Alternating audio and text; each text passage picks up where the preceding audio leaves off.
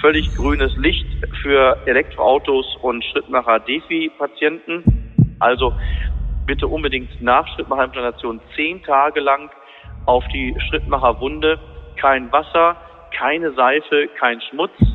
Generell gilt, dass man mit dem Schrittmacher sportliche Aktivitäten problemlos machen kann, soweit man von Seiten der Herzerkrankung da keine Einschränkung hat.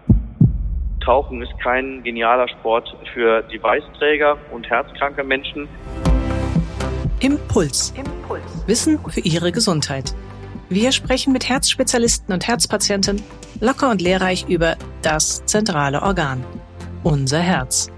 Denn Ihre Gesundheit ist uns eine Herzensangelegenheit. Impuls. Impuls. Der Podcast der Deutschen Herzstiftung. Für alle, die mehr über ihr Herz wissen wollen. Hallo und herzlich willkommen zu einer neuen Folge von Impuls. Die Deutschen reisen gern und viel. An die 55 Millionen Personen haben in den Jahren vor der Corona-Pandemie eine Reise von mindestens fünf Tagen unternommen. Die Pandemie hat die Reiseaktivität dann zwar stark gebremst, doch inzwischen scheint die Reiselust wieder aufzuleben. Da sich unter den Urlaubsreisenden vermutlich auch viele Menschen mit einem implantierten Herzschrittmacher oder Defibrillator befinden dürften, frage ich heute einmal nach bei einem Fachmann für Rhythmologie, was es für diese Patienten bei der Reiseplanung zu beachten gibt. Ja, und damit begrüße ich ganz herzlich Privatdozent Dr. Carsten Israel. Er ist Chefarzt der Abteilung für Kardiologie am Evangelischen Klinikum Bethel und er ist Mitglied im wissenschaftlichen Beirat der Herzstiftung. Mein Name ist Ruth Ney und ich bin Medizinredakteurin bei der Herzstiftung. Ja, schönen guten Tag, Frau Ney. Ja, grüße Sie ganz herzlich. Eine der größten Sorgen Dr. Israel, von Patienten mit einem Defibrillator oder Herzschrittmacher, der dreht sich um elektromagnetische Felder, die die Funktion des implantierten Geräts beeinflussen könnten. Das kommt bei Reisen zum Beispiel vor am Flughafen oder auf den Kreuzfahrtschiffen bei den Sicherheitskontrollen, wo dann mit Metalldetektoren oder dem Ganzkörperscanner gearbeitet wird. Wie berechtigt ist eigentlich diese Sorge? Ja, das ist eine gute Frage. Ich sag mal, bevor ich das vergesse, die schlechte Nachricht vorweg. Im Prinzip kann jedes elektrische Gerät einen Schrittmacher oder Defibrillator beeinträchtigen, bis hin, dass der Schrittmacher nicht erkennt, dass der Patient keinen eigenen Puls hat und nicht mehr arbeitet oder der Defibrillator Schocks abgibt. So, das ist die frustrierende Vorabinformation. Ich kann aber gleichzeitig beruhigen, entsprechende ernsthafte Interaktionen zwischen Schrittmacher und irgendwelchen elektrischen Geräten hat es in den letzten Jahren praktisch weltweit kaum noch gegeben. Also die Wahrscheinlichkeit, dass jemandem tatsächlich durch ein elektromagnetisches Feld irgendetwas passiert, am schlimmsten Fall noch sogar was Irreversibles, ist sehr, sehr nah null, um nicht zu sagen null. Das mhm. ist die gute Nachricht dabei. Woran liegt das? Das liegt auch daran, dass die heutigen Schrittmacher-Defibrillator-Geräte eine ganze Reihe von Sicherheitsmechanismen haben, Filterfunktionen und auch technische Bauteile, Bestandteile, andere Materialien, die sie weniger anfällig machen. Also von daher erst die schlimme Nachricht, dann die gute Nachricht. Jetzt um konkret, wie ist das auf Reisen, zum Beispiel am Flughafen mit dem Metalldetektor oder ganz neu diese schicken Ganzkörperscanner, wo man sich da wie so beim Cowboy-Duell äh, reinstellen darf. Beides, und das ist mehrfach früher und auch ganz frisch getestet worden, hat keinen messbaren Einfluss auf die Schrittmacher- oder Defibrillatorfunktion. Also zu Deutsch, Schrittmacher, Defibrillatorpatienten dürfen ganz normal, wie jeder andere auch, sich so eine Metalldetektor-Untersuchung ähm, über sich ergehen lassen oder in einen Ganzkörperscanner hineingehen. Das ist schon das mal sehr beruhigend, ja. Mhm. ja. Sollte trotzdem vielleicht das Sicherheitspersonal über das Implantat vorab informiert werden, bevor man durch den Ganz Scanner genau. durchgeht? Das würde ich äh, nämlich trotzdem machen. Also auch wenn diese schönen Handheld heißt, also die kleinen Scanner, diese runden Dinger, die der Sicherheitsbeamte in der Hand hat und die dauernd Whoop machen, wenn sie irgendwas Metallisches erkennen, auch wenn er da direkt auf den Schrittmacher draufgehen darf und es macht dem Schrittmacher eigentlich nichts, weiß natürlich keiner, was passiert, wenn so ein ganz gewiefter Sicherheitsbeamter 25 Mal auf dem Schrittmacher rauf, dann wieder schnell runter, wieder rauf, wieder runter, wieder rauf, wieder runter. Theoretisch ist dann vorstellbar, dass dann irgendeine Situation auftreten könnte, wo der Schrittmacher dieses Rumgewische mit dem Sicherheits äh, für eine Herzaktion halten könnte und dann ausfallen könnte. Also deswegen, damit kein verwirrter Sicherheitsbeamter wenn äh, irgendwie das Metalldetektorgerät piepst, dauernd auf den Schrittmacher hin und her wischt, würde ich den Sicherheitsbeamten vorher informieren. Die allermeisten modernen Schrittmacher-Ausweise haben auch in englischer Sprache einen kleinen Abschnitt, wo sinngemäß drin steht, Herr so und so trägt einen implantierten Herzschrittmacher. Äh, bitte Vorsicht äh, bei der Flughafenkontrolle oder ähnliches.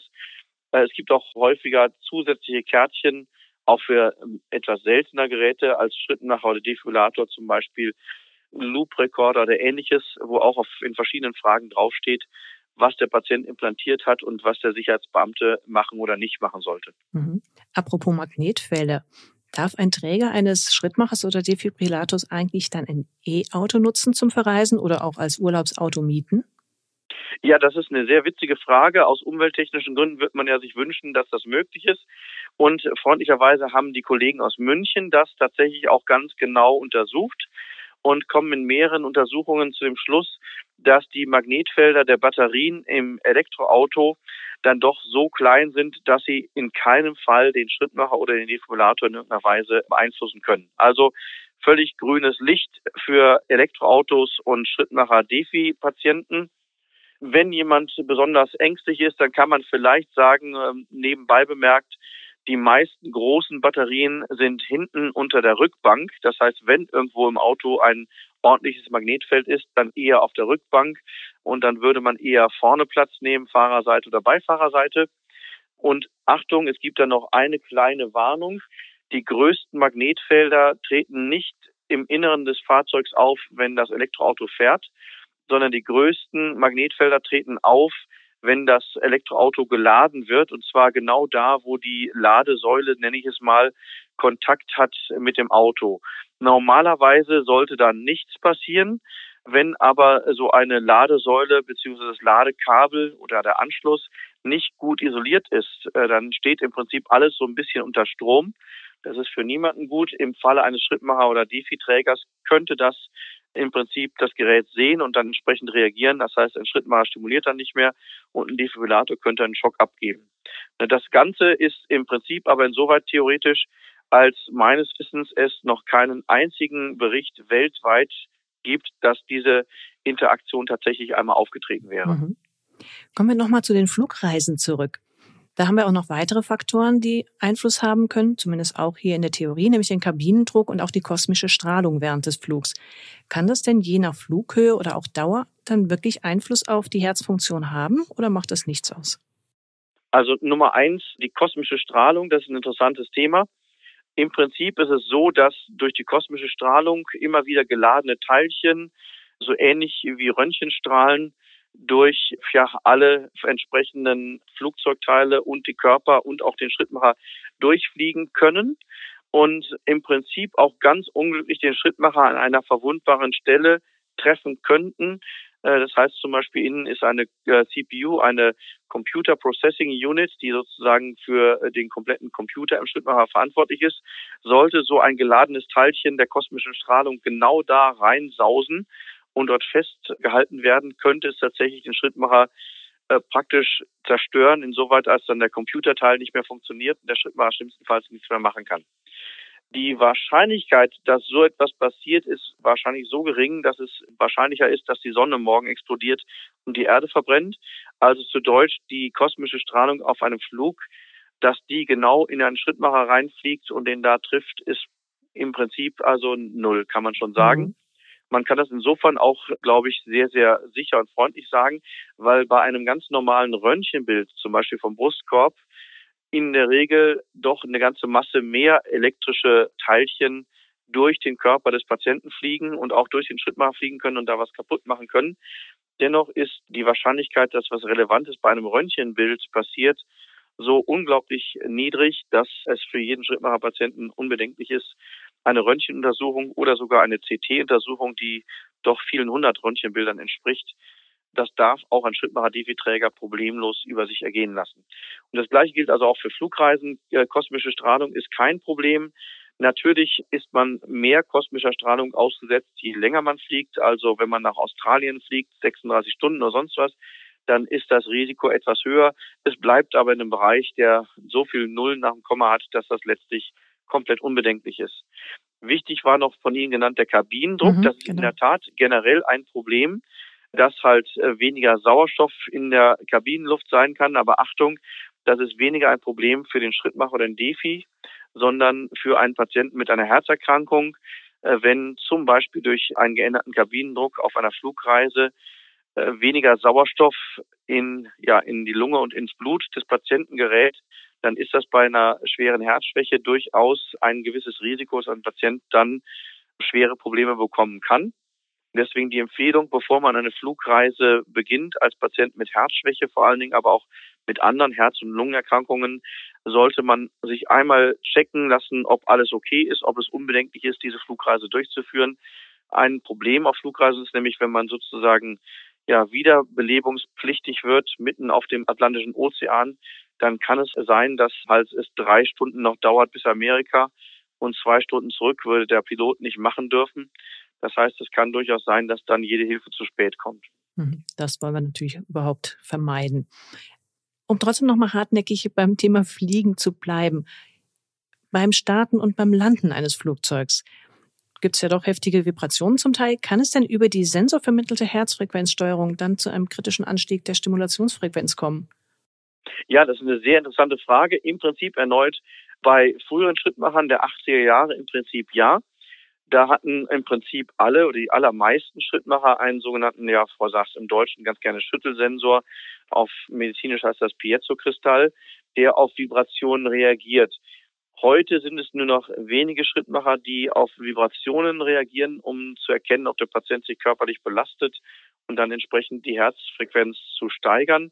Die allermeisten Schrittmacher haben heute doch durchaus intelligentere und auch spezifischere Algorithmen und Funktionen, eine körperliche Belastung zu erkennen, sodass Vibrationen heute eigentlich auch auf einem Helikopterflug über San Francisco Bay oder was auch immer mutmaßlich keinen Einfluss haben auf die Erkennung des Schrittmachers von körperlicher Aktivität. Dazu kommt also, dass es andere Sensoren gibt, die halt völlig anders funktionieren und eher die Beschleunigung im Raum betrachten. Auch dazu gab es vor einigen Jahren mal äh, ganz interessante Untersuchungen, denn man hat sich Sorgen gemacht, wenn jetzt jemand im Zug zum Beispiel sitzt und auf einmal mit 150 Stundenkilometern sich fortbewegt, dann könnte ja ein Sensor, der auf eine Beschleunigung reagiert, äh, unter Umständen den Patienten auf einmal einen ganz schnellen Puls vermitteln.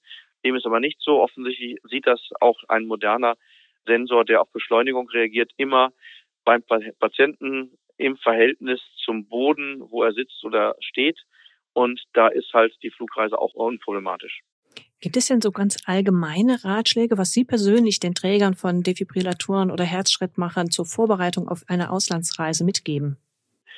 Ganz generell würde ich Patienten mit einem implantierten Gerät, Schrittmacher, Defibrillator oder ähnliches empfehlen, sich vor Antritt der Reise zu erkundigen, ob es irgendwo Möglichkeiten gibt, das Gerät abzufragen, sollte ein Problem auftreten, zum Beispiel Elektroschocks oder komisches Herzstolpern, Herzklopfen.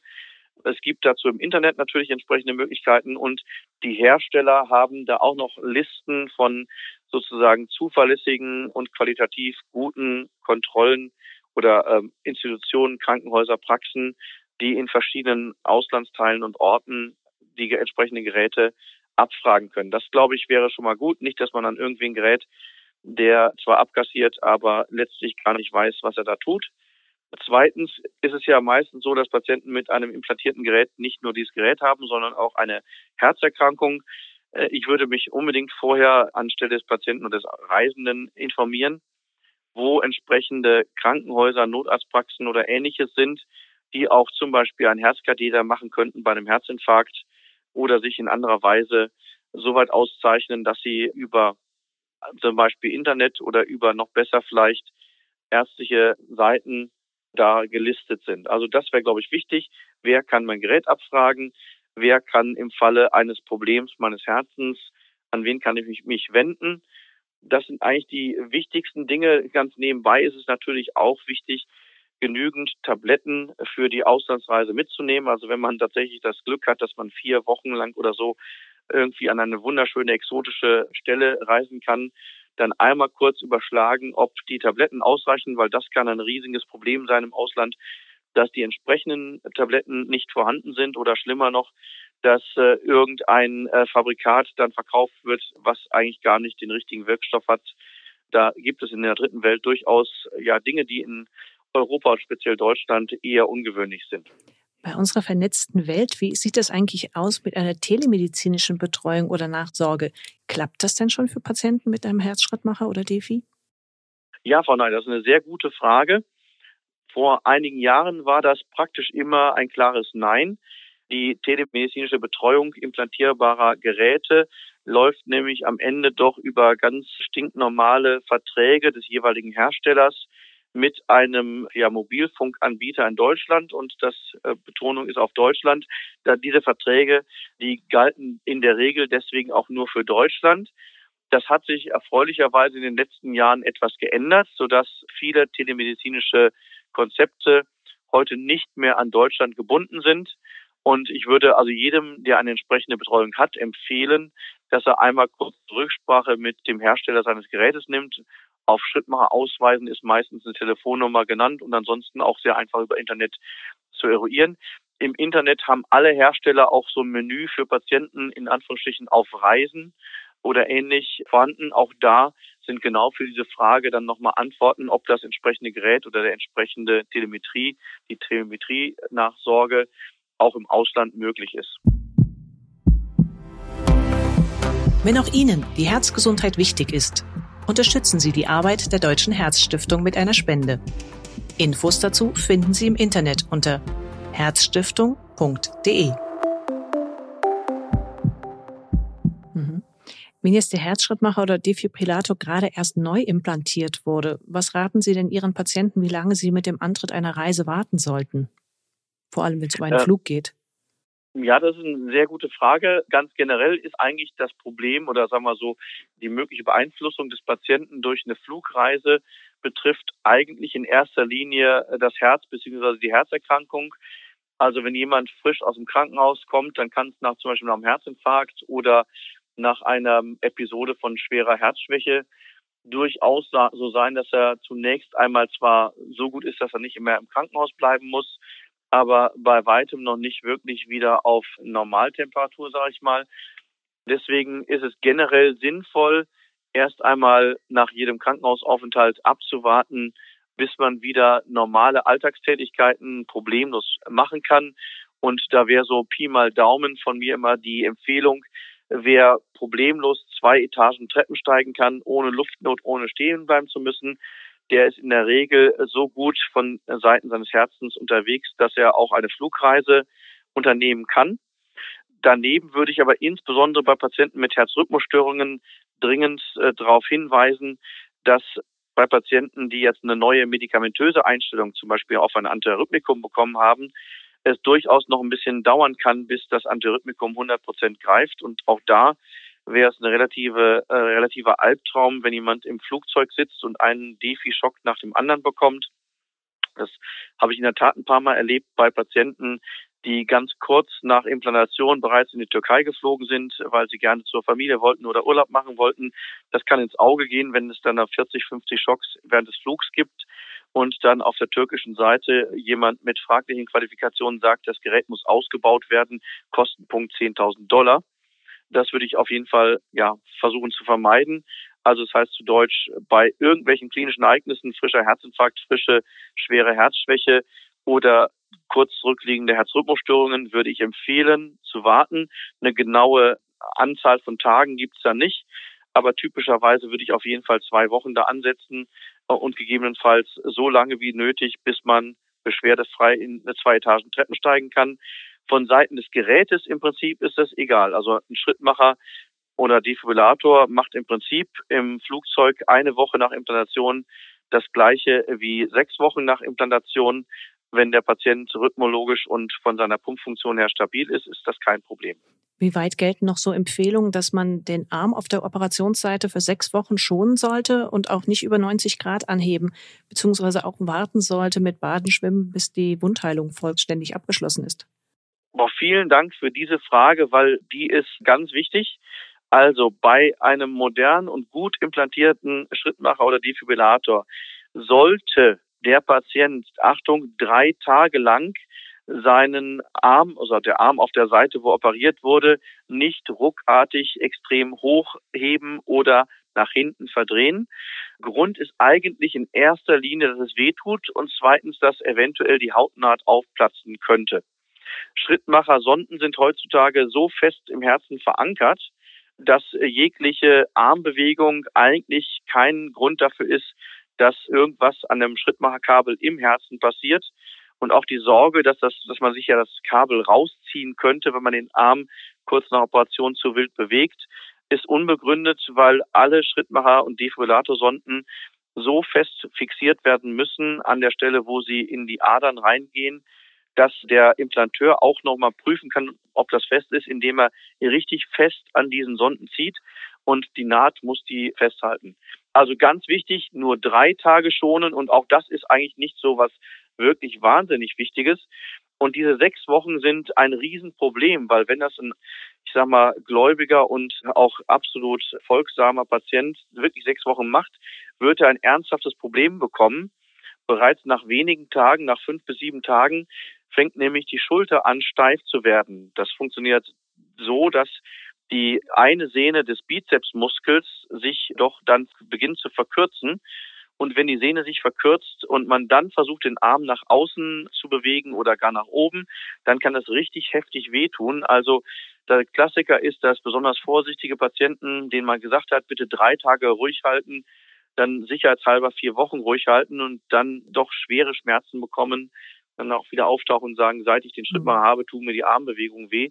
Das sollte überhaupt nicht der Fall sein. Oh, also wichtiger Hinweis, ja bitte unbedingt wieder nach ein paar Tagen normal bewegen. Der zweite Punkt, ab wann äh, Baden, Schwimmen, der ist insofern wichtig. Man geht davon aus, dass es bei, auch bei guter Hautnahttechnik durchaus bis zu zehn Tage dauern kann, bis die Haut sozusagen absolut wasser- und bakteriendicht ist. Das ist wichtig, weil wenn man vorher zum Beispiel anfängt, man hat ja meistens nach der Operation so wunderschöne orangene Tunke zum Desinfizieren auf der Haut. Wenn da jemand besonders säuberlich ist und dann, ich sag mal, mit der Bürste dran geht, um das alles wegzubürsten, dann ist das wirklich gefährlich, weil auf die Art und Weise Bakterien von der Haut in die noch nicht ganz geschlossene Wunde, die ist zwar zugenäht, aber noch nicht wasserdicht, reinreiben kann und dann kann sich die Schrittmachertasche entzünden. Die Entzündung kann über die Schrittmacherkabel bis ins Herz wandern und da muss im schlimmsten Fall tatsächlich alles wieder rausgenommen werden, was durchaus ein großes Problem sein kann. Also bitte unbedingt nach Schrittmacherimplantation zehn Tage lang auf die Schrittmacherwunde kein Wasser, keine Seife, kein Schmutz. Wenn man sich duscht, das davon muss man sogar, aber dann möglichst nur bis unterhalb des Brustkorbes und auf wäre optimalerweise zur Sicherheit, damit nicht aus Versehen größere Mengen Seife oder Wasser in die Wunde gelangen können, beim Duschen zumindest ein Pflaster auf der Wunde zu tragen. Mhm. Nach, ich würde auch sagen, zehn Tage sollte man auf jeden Fall auch warten, bevor man tatsächlich badet und schwimmt. Und da wäre ich in der Tat ein bisschen vorsichtig, weil das kann durchaus sein, dass beim Schwimmen im Wasser doch mehr Bakterien vorhanden sind und eventuell auch Druck oder auch ein Stoß mal auf die Wunde draufkommt. Da würde ich tatsächlich eigentlich aus, aus dem Bauch heraus sogar empfehlen, mit Baden und Schwimmen 14 Tage nach Operation zu warten. Mhm. Jetzt sind wir endlich am Urlaubsziel angekommen, gesund und munter. Welche Aktivitäten sind dann für einen Träger eines Defibrillators oder Schrittmachers erlaubt? Oder was ist vielleicht umgekehrt tabu? Im Prinzip ist es, glaube ich, immer wichtig daran zu denken, dass ein Schrittmacher oder auch ein Defibrillator dem Patienten helfen soll und im Allgemeinen auch Alltagsaktivitäten bis hin zu Sport und Hobbys zu unterstützen und nicht unmöglich zu machen. Das heißt, generell gilt, dass man mit dem Schrittmacher sportliche Aktivitäten problemlos machen kann, soweit man von Seiten der Herzerkrankung da keine Einschränkung hat. Also wenn jemand Luftnot bekommt unter Belastung, Luftnot ist ein Zeichen, dass der Körper zu wenig Sauerstoff bekommt. Äh, dazu sollte es möglichst nicht kommen. Einschränkungen. Man sollte mit Schrittmacher oder Defibrillator, also Geräten, die implantiert wurden, weil ein Risiko besteht, dass man bewusstlos wird, keine Aktivitäten sportlicherseits oder andererseits unternehmen, wo eine Bewusstlosigkeit extrem gefährlich wäre. Ich sage mal als extreme Beispiele Nummer eins, Drachenfliegen ist eine blöde Idee, weil wenn man da in 500 Meter Höhe bewusstlos wird, sich nicht halten kann, mit dem Drachen abstürzt, dann wird einen der Defi oder Schrittmacher nicht retten können. Und auch ähnlich ist es beim Tieftauchen, wenn man da bewusstlos wird in 20 Meter oder mehr Tiefe, dann nützt einem wahrscheinlich auch der Schnorchel mit Sauerstoff, den man im Mund hat, nichts. Dann kann es durchaus zu einer sehr lebensgefährlichen Situation kommen. Das so als ein paar Beispiele. Mhm. Und wenn wir gerade über Tauchen reden, ist da witzigerweise tatsächlich noch mehr wichtig. Denn beim Tauchen wirken auf den menschlichen Körper durchaus zum Teil extreme Drücke. Das merken wir Gott sei Dank nicht so besonders. Aber moderne Schrittmacher sind eigentlich deutlich kleiner geworden als früher, auch deshalb, weil die Bauelemente enger aneinander gepackt sind. Das heißt leider, dass moderne Schrittmacher auf einen starken Druck von außen mit einer ähnlich wie alte Schrittmacher mit einer minimalen Verformung, also eingedrückt werden, reagieren können. Das war früher eher weniger ein Problem als heute, weil die Bauelemente so eng aneinander gepackt sind, dass es dadurch zu Kurzschlüssen kommen kann und das Gerät dann ausfallen kann. Deswegen gilt eigentlich ganz generell Tauchen für Schrittmacher-Defi-Patienten nur mit dem Schnorchel, das heißt maximal 20 Zentimeter unter der Oberfläche oder sowas in der Richtung. Das würde ich tatsächlich auch wirklich so empfehlen. Also Tauchen ist kein genialer Sport für Device-Träger und herzkranke Menschen. Nebenbei bemerkt, es gibt auch tatsächlich Tauchsportler, professionelle oder sehr ambitionierte Tauchsportler, die vor, Vorsitzender des Nationalen Tauchsportkomitees sind. Und wenn Sie dem sagen, er darf nicht mehr zum Wrack in 35 Meter Tiefe schwimmen, dann ist das für den äh, unter Umständen so eine wahnsinnige Einschränkung der Lebensqualität, dass er nicht mehr leben möchte. Dazu gibt es in der Literatur tatsächlich so ein paar Beispiele. Im extremen Einzelfall muss man für den jeweils implantierten Schrittmacher unter Umständen in einer Druckkammer versuchen zu simulieren, was für ein Druck auf das Gerät tatsächlich zu einer Verformung führt. Und dann kann man unter Umständen eine etwas großzügigere Regelung treffen. Das ist also außer Schnorcheln 20 Zentimeter, tatsächlich 10, 15, 20 oder auch sogar 30 Meter im Prinzip technisch vom Gerät her möglich sein müsste. Erneut, medizinisch ist das eine blöde Idee, weil eine Wiederbelebung in 30 Meter Tiefe ist wahrscheinlich hm, immer, ähm, ja, ist wahrscheinlich immer frustrant. Hm? Vielleicht was ganz harmloses. Wie steht es denn ums Sonnenbaden und die Risiken eines Sonnenbrandes auf der Brust in der Nähe der Naht oder umgekehrt auch um Kältebelastung? Also nicht jeder fährt im Sommer nur ins Warme. Hm, das ist eine sehr gute Frage.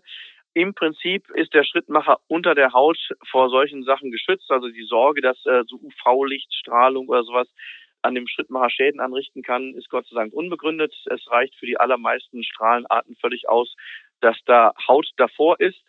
Bei einer deutlichen Erwärmung kann es im Prinzip tatsächlich dazu kommen, dass der Puls eventuell minimal schneller werden könnte. Das wäre aber kein Problem, weil wenn man wirklich in einem sehr heißen Sonnenlicht für längere Zeit ist, dann wird auch der normale eigene Puls durchaus eine Ecke schneller werden. Also Sorgen, dass thermisch durch, durch Hitze der Schrittmacher geschädigt werden kann, eigentlich ehrlich gesagt unbegründet, weil die Haut vor dem Gerät ist und weil es primär erstmal zu schweren Hautproblemen bis zu einer Verbrennung kommen würde, bevor der Schrittmacher in Mitleidenschaft gezogen wird. Das gilt im Prinzip genauso für Kälte. Also wenn man sozusagen mit nacktem Oberkörper der Kälte ausgesetzt ist, würde es auch zu schweren äh, Hautverletzungen kommen können. Der Schrittmacher würde erstmal nicht reagieren. Indirekt ist das natürlich ein Problem, wenn, wenn Sie eine schwere Hautverletzung direkt auf dem Schrittmacher haben, dann muss das unter Umständen operiert werden und kann dazu führen, dass es auch zu einer Infektion oder einer Entzündung im Bereich der Schrittmachertasche kommt. Also von daher ist natürlich vor Extremen abzuraten. Kälte vielleicht noch, weil Sie gefragt hatten, wie ist das damit, wenn man schön eingemuppelt mit entsprechender Ausrüstung in den Alpen rumkraxelt oder in der Antarktis. Interessanterweise gibt es das. Es haben tatsächlich findige Schrittmacher, ähm, Forscher gemacht zur Antarktis mit Schrittmachern. Es macht dem Schrittmacher nichts und dem Patienten, wenn einer den Schrittmacher in sich trägt, letztlich auch nichts. Also da kann man bezüglich der Temperaturen Entwarnung geben. Noch eine Frage. Sie haben es nämlich schon ein paar Mal anklingen lassen. Es gibt ja ältere Geräte und auch neue Geräte. Macht es denn bei all diesen Empfehlungen Unterschiede, ob ich ein eben solches altes Modell oder ein neues Implantatmodell trage? Oder auch, ob ich ein junger Träger oder auch ein älterer Träger bin? Also bezüglich der implantierten Modelle und Geräte kann man das leider nicht so allgemein formulieren. Ja, es gibt Unterschiede, aber die sind letztlich abhängig äh, von Firma und Modell. Generell ist es tatsächlich so, dass Geräte, die vor 2002 produziert wurden, häufiger anfällig sind auf elektromagnetische ja, Einflüsse, weil damals doch mehr, man nennt das ferromagnetische, also letztlich magnetische Bauteile verwandt wurden, als dies heute der Fall ist und einige der speziellen Filter früher noch nicht vorhanden waren. Prinzipiell technisch würde man sagen, dass ab 2002 ungefähr die Geräte mit entsprechenden Sicherungen versehen sind. Ob ein Gerät empfindlicher ist oder nicht, hängt aber neben dem Hersteller tatsächlich von dem jeweiligen Modell ab. Wie groß ist es, wie dick ist es, welche Batterie ist da drin und welche anderen Bauteile, dass es letztlich Unterschiede gibt, aber ältere und neuere kann man nicht unterscheiden.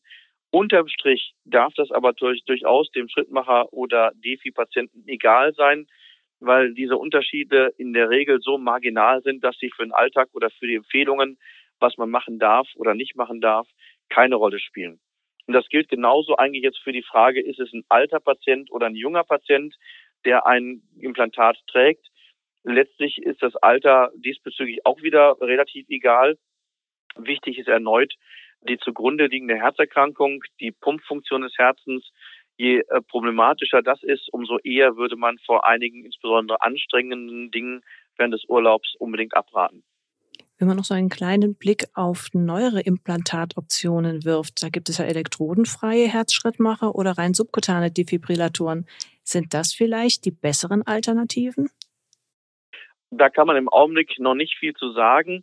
Problematisch bezüglich der elektromagnetischen Interaktionen oder Beeinflussungen sind in der Regel nicht so sehr die äh, Elektroden, die ja bei einem elektrodenlosen Schrittmacher oder subkutanen Defibrillator weitgehend fehlen können, sondern äh, problematisch ist eigentlich äh, die Batterie sozusagen der Schrittmacher, das äh, feste Bauteil selbst. Hier weiß man natürlich noch relativ wenig. Ganz generell muss man schon sagen, dass elektrodenlose Schrittmacher oder subkutane Defibrillatoren durchaus deutlich komplexer aufgebaut sind als herkömmliche Geräte mit Elektroden. Von daher könnte es sein, dass das unter Umständen anfälliger ist. Auf der anderen Seite ist der elektrodenlose Schrittmacher mitten im Herzen, das heißt von der Hautoberfläche noch weiter entfernt. Möglicherweise schirmt ihn das vor einigen magnetischen Quellen etwas besser ab. Also zu Deutsch, dazu kann man, wenn man, wenn man seriös ist, eigentlich nichts sagen. Aber die Tendenz wäre eher, je komplexer das Gerät, umso eventuell eher ist eine Interaktion möglich. Ja, vielen Dank für diese Einschätzung und auch für die umfassenden Tipps, die Sie gegeben haben. Man kann vielleicht als Fazit festhalten, wenn man als Träger eines Herzschrittmachers oder Defibrillators ein paar Dinge beachtet, dann sollte es trotz allem die Reisefreuden nicht unnötig einschränken. Denn die Geräte sind ja gerade dafür da, die Lebensqualität zu erhöhen. Deswegen, liebe Hörerinnen und Hörer, gönnen Sie sich einen schönen Urlaub. Schließlich wirkt sich auch eine ausgeglichene, optimistische Psyche nachweislich positiv auf die Herzgesundheit aus. Und das gilt übrigens für Herzpatienten ebenso wie für Gesunde. Dr. Israel, ganz herzlichen Dank für das Gespräch nochmals. Sehr gerne geschehen. Und allen Hörern wünsche ich eine gute Zeit. Bleiben Sie gesund. Ich freue mich, wenn Sie auch wieder das nächste Mal zuhören bei Impuls. Wissen für Ihre Gesundheit.